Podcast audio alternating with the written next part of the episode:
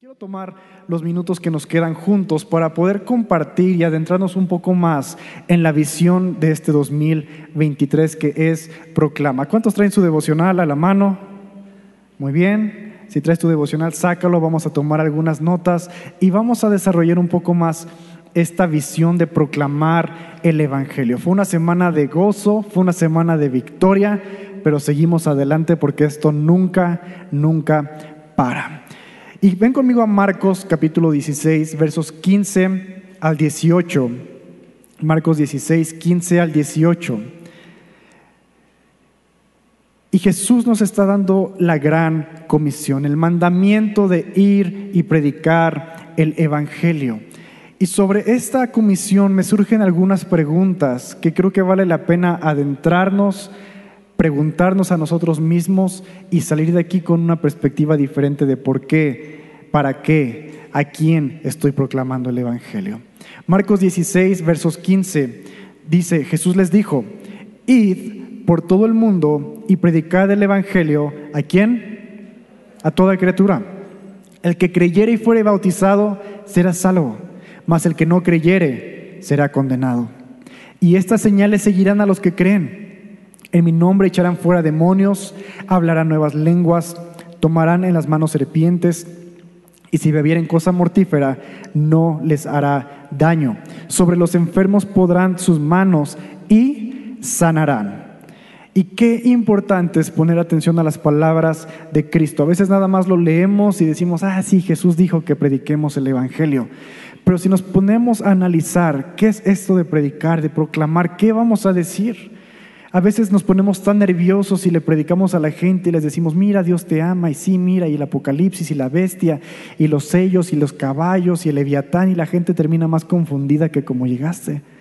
Porque quieres compartir tantos temas cuando en realidad el Evangelio es uno y es más sencillo. Entonces me surgen estas preguntas acerca de la proclama que hacemos nosotros como creyentes. ¿Qué es lo que proclamamos? Si estás tomando notas, ¿qué es lo que proclamamos? ¿Cuándo lo proclamamos? ¿A quién o para quién lo vamos a proclamar? ¿Y para qué lo vamos a proclamar? ¿Qué estoy proclamando? ¿Cuándo lo proclamo? ¿Para quién y para qué? Creo que son preguntas que a veces nada más nos pasan en la cabeza, pero no tomamos el tiempo para detenernos y analizar cómo podemos cumplir esta comisión de proclamar el Evangelio correctamente. Y las respuestas ya las leímos, están en Marcos 16, 15 al 18, pero quiero que adentremos un poco más en estos minutos que tenemos. Y la primera pregunta es, ¿qué proclamamos? Estamos proclamando el Evangelio de Cristo. No es mi Evangelio, no es el Evangelio del hermano Chucho, no es el Evangelio de Carlos, es el Evangelio de Cristo Jesús que es dado a nosotros por testimonio escrito por medio de los apóstoles, pero es el Evangelio de Cristo. Si alguien más te dice, este es mi Evangelio, huye. Si alguien más te dice, Dios me dijo que esta es la única verdad, huye, porque el Evangelio, como lo decíamos hace unos momentos, ya está escrito. Ven conmigo a 1 de Corintios 15 del 1 al 8. Primera de Corintios 15 del 1 al 8, si tú no lo sabías, es el versículo que está escrito en la contraportada de tu devocional. Parece que es un diseño bonito, pero en realidad intencionalmente pusimos ese versículo en la contraportada que nos habla acerca de predicar el Evangelio. Y dice así, el versículo 1, ahora hermanos, quiero recordarles el Evangelio que les prediqué el mismo que recibieron y en el cual se mantienen firmes. No nos mantenemos firmes en lo que nos enseñó alguien o un pastor en internet, nos mantenemos firmes en el Evangelio que hemos recibido por medio de la Escritura. Mediante este Evangelio son salvos si se aferran a la palabra que les prediqué. De otro modo, habrán creído en vano. Si tú le creíste a lo que un alguien te contó nada más, pero no has leído la palabra, hay que cuidar dónde está tu fe. Hay que cuidar si tu fe está bien fundamentada en los principios y en la verdad que solo vienen por medio de la escritura. Y continúa diciendo, porque ante todo les transmití a ustedes lo que yo mismo recibí. El apóstol está diciendo, esto no es creación mía, no me lo estoy sacando de la manga, yo mismo también lo he recibido. ¿Y qué es eso? que Cristo murió por nuestros pecados, según qué? Las escrituras, y que fue sepultado y que resucitó al tercer día, según qué? Las escrituras, y que se le apareció a Cefas y luego a los doce y a muchas personas más. Y dice el apóstol en el versículo 8, y por último, como nacido fuera de tiempo, se me apareció a mí también. La escritura es importante porque nos acerca a tener este encuentro con Cristo. Tú lees la palabra y tú dices, Señor, yo quiero vivir esto y créeme que Dios te va a permitir vivir lo que tú lees en la palabra, porque es ese encuentro con Cristo. El apóstol dice, yo no estoy creyendo cualquier cosa que la gente dice allá afuera, cualquier paja, estoy creyendo la verdad absoluta, es mi fundamento, es mi fe, que Cristo vivió, murió y resucitó por perdón y salvación, por redención de la humanidad. Y no solo eso, no solo lo creo, sino que he tenido encuentros con Cristo que me afirman que lo que he leído es verdad. Eso es lo que estamos predicando, el Evangelio de Cristo. Todo lo demás es una añadidura. La, multiplicación es añadidura, la sanidad es añadidura, la, restauración es añadidura. El creer en Cristo Jesús es la fuente, es la raíz de nuestra fe. Amén. La siguiente pregunta, ¿cuándo debemos de predicar el Evangelio? ¿Cuándo debemos de proclamarlo? Y la respuesta es muy simple. Marcos 16, una vez más, dice, les dijo, id por todo el mundo y predicar el Evangelio. Y eh, aquí, id es un verbo que no comienza y no termina, ¿verdad? No dice, prediquen el Evangelio todos los domingos de 11 a 2 de la tarde. ¿Dice eso? No, no dice prediquen el Evangelio en las mañanas o en las noches solamente o solamente predíquenlo por internet. Dice id y predicar el Evangelio por todo el mundo a todas las personas. ¿Cuándo debemos de proclamar el Evangelio? Siempre, en todo momento, cada oportunidad que tú tengas es una oportunidad para hablar el mensaje de Cristo Jesús. No es una oportunidad para debatir teología, no es una oportunidad para que les hables acerca de los sellos del Apocalipsis. La oportunidad es para que les digas, Cristo Jesús te ama y Él vivió, murió y resucitó por amor a ti y Él quiere tener una relación contigo. Ese es el Evangelio, esa es la esencia de lo que creemos, el fundamento de nuestra fe. Siempre tenemos que predicar el Evangelio. En, Hechos capítulo 8, versos del 3 al 8. Hechos 8, del 3 al 8. Nos habla de cómo la iglesia primitiva, los primeros creyentes fueron perseguidos, por los judíos y entonces en la persecución muchas veces fueron dispersados y los metían a la cárcel, tenían que mudarse de sus casas donde estaban siendo oprimidos y perseguidos. Y dice que los creyentes, en el versículo 4, así que los creyentes que se esparcieron predicaban la buena noticia acerca de Jesús, ¿dónde? A donde quiera que iban. Felipe, por ejemplo, me encantó este ejemplo, tal vez nunca le había puesto atención como este año que leímos el devocional. Felipe, por ejemplo, se dirigió a la ciudad de Samaria y ahí le contó a la gente acerca del Mesías. O sea, Felipe en, medio de la persecución acabó en Samaria y dijo, ¿y ahora qué hago? Pues predico, proclamo. Le cuenta a la gente acerca del Mesías. Y las multitudes en el versículo 6 escuchaban atentamente a Felipe porque estaban deseosos de oír el mensaje y ver las señales milagrosas que él hacía. No sé si tu corazón ardía cuando la gente nos decía en los testimonios que la gente se acercaba y decía, oye, yo puedo pasar, no me invitaron, pero pues me gusta lo que estás hablando. Hoy es para los niños, pero también me interesa, me puedo sentar, puedo entrar, aunque tenga que estar parado, aunque no haya una silla para mí, quiero estar aquí. Hay gente que está esperando, no lo saben, pero anhelan escuchar el mensaje de salvación de Cristo. Y a veces nos enfocamos tanto en predicarle a la misma persona, ¿verdad? Al mismo vecino, a ver cuándo viene a la iglesia, va a haber un evento en la iglesia, vamos a tener una cena de varones en la iglesia y nunca viene el vecino. ¿Y qué crees? Tienes 20 vecinos más que tomarían la oportunidad, te tomarían la palabra, te dirían, sí, yo voy, llevo mi familia, el perro, el perico. ¿Por qué? Porque quieren, están ansiosos de escuchar este mensaje. ¿Cuándo predicamos el mensaje? Siempre. Siguiente pregunta, ¿para quién es este mensaje?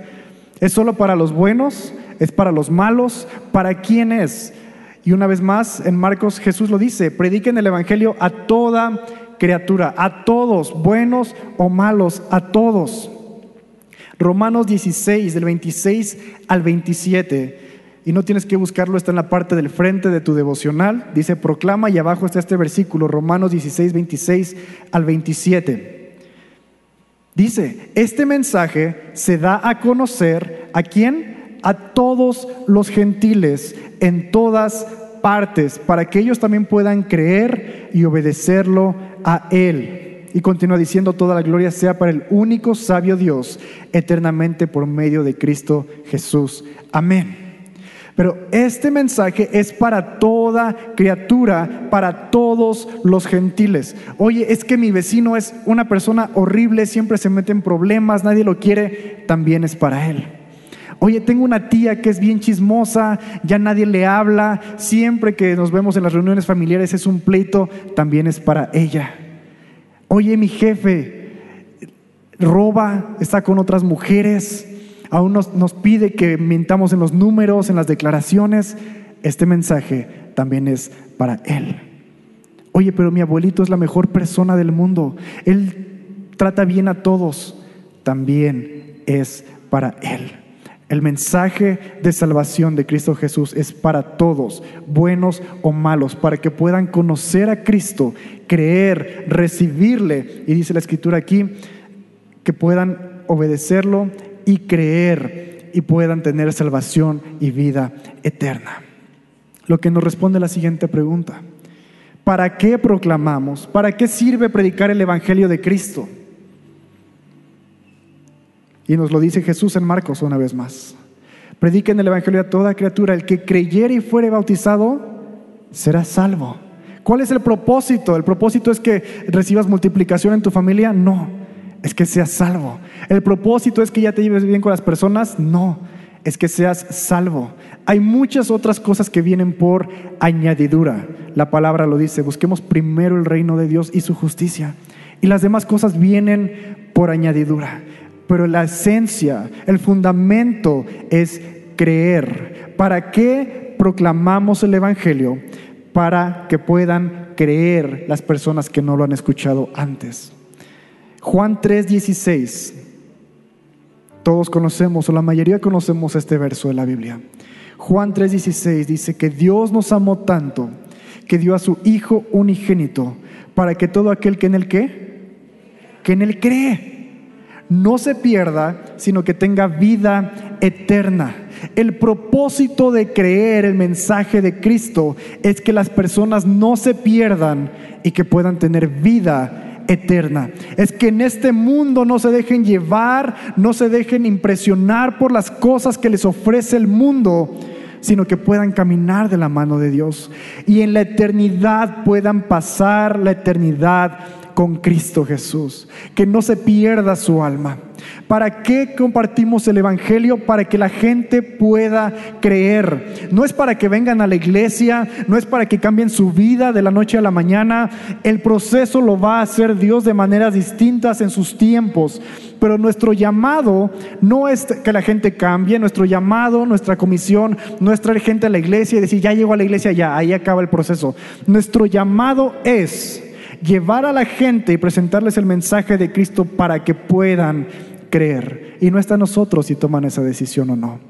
Pero les presentaste el mensaje, cumpliste la comisión, vamos por uno más, vamos por alguien más. Y créeme que hay mucha gente lista para decir, yo creo, yo lo recibo, yo quiero esa salvación, yo quiero ser redimido por las cosas que he hecho, las cosas que he vivido.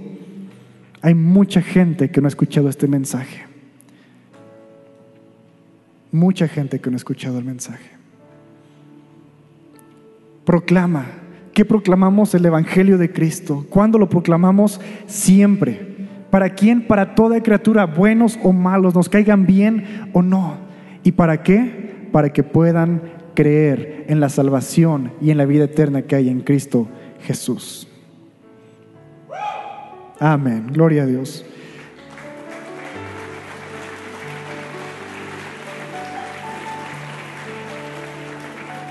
Y tú dirás, yo ya soy un creyente, me enfoco en cumplir la gran comisión que sigue.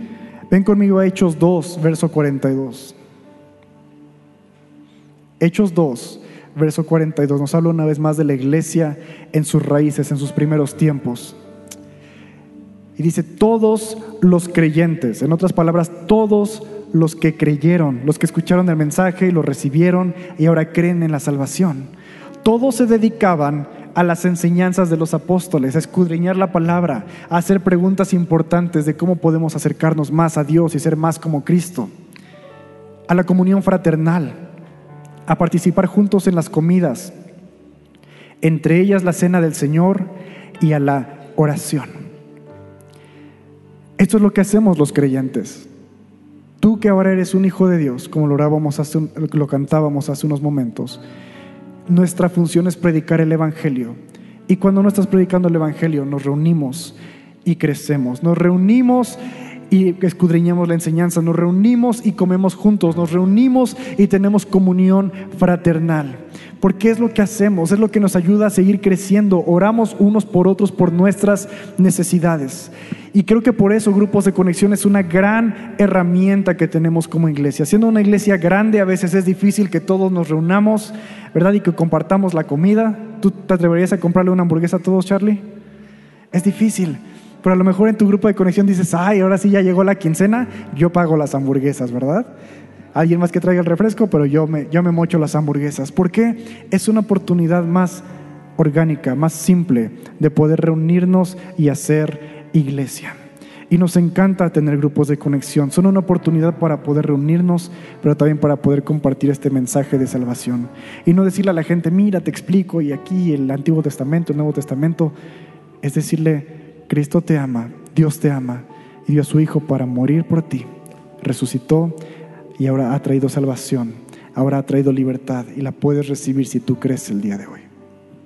Así de simple. Si creen, adelante hablemos de cosas más complejas. Si creen, adelante, ven a la iglesia. Si creen, vamos a escudriñar la palabra. Y si no creen, adelante. Hay más gente afuera que necesita escuchar este mensaje. Y quién sabe, tal vez la semilla más tarde haga su trabajo, pueda crecer y ellos puedan acercarse a Cristo porque ya sembraste una semilla. Ponte de pie conmigo y vamos a orar para terminar. Señor, te damos gracias por todas las almas que fueron alcanzadas esta semana y en estos días. Y Padre, pone en nosotros una pasión que arde por compartir el mensaje de Cristo. No es algo tan complejo como a veces creemos que tiene que ser. Es algo que podemos hacer todos los días, en todo momento, con todas las personas. Es un mensaje que está basado en la escritura. No tenemos que convencer a nadie. Tu mensaje se explica solo. Tu mensaje alcanza a las personas que están sedientas y hambrientas por escuchar las palabras perdón, salvación, redención, relación. Padre, úsanos, úsame, trae gente, trae gente nueva. A lo mejor me he enfocado mucho en la misma persona y ya me ha desgastado. Trae gente nueva a mi vida. Trae gente en el transporte, trae gente en el trabajo, trae gente en la escuela. Trae gente a la cual le pueda decir, quiero que sepas que Dios te ama. Y la escritura nos dice y nos confirma que Él quiere tener una relación contigo. Padre, bendícenos y que nos llevemos esta carga, esta comisión, esta gran comisión en nuestro corazón, el poder proclamar y predicar el Evangelio de Cristo Señor en el nombre de Jesús. Amén. Amén. Yo solo sé que yo soy tu hijo, Él es mi Padre Vamos a cantar esta verdad. Yo solo sé que yo soy su hijo. Él es mi padre y mi padre me ama. Yo solo sé que yo soy su hijo. Él es mi padre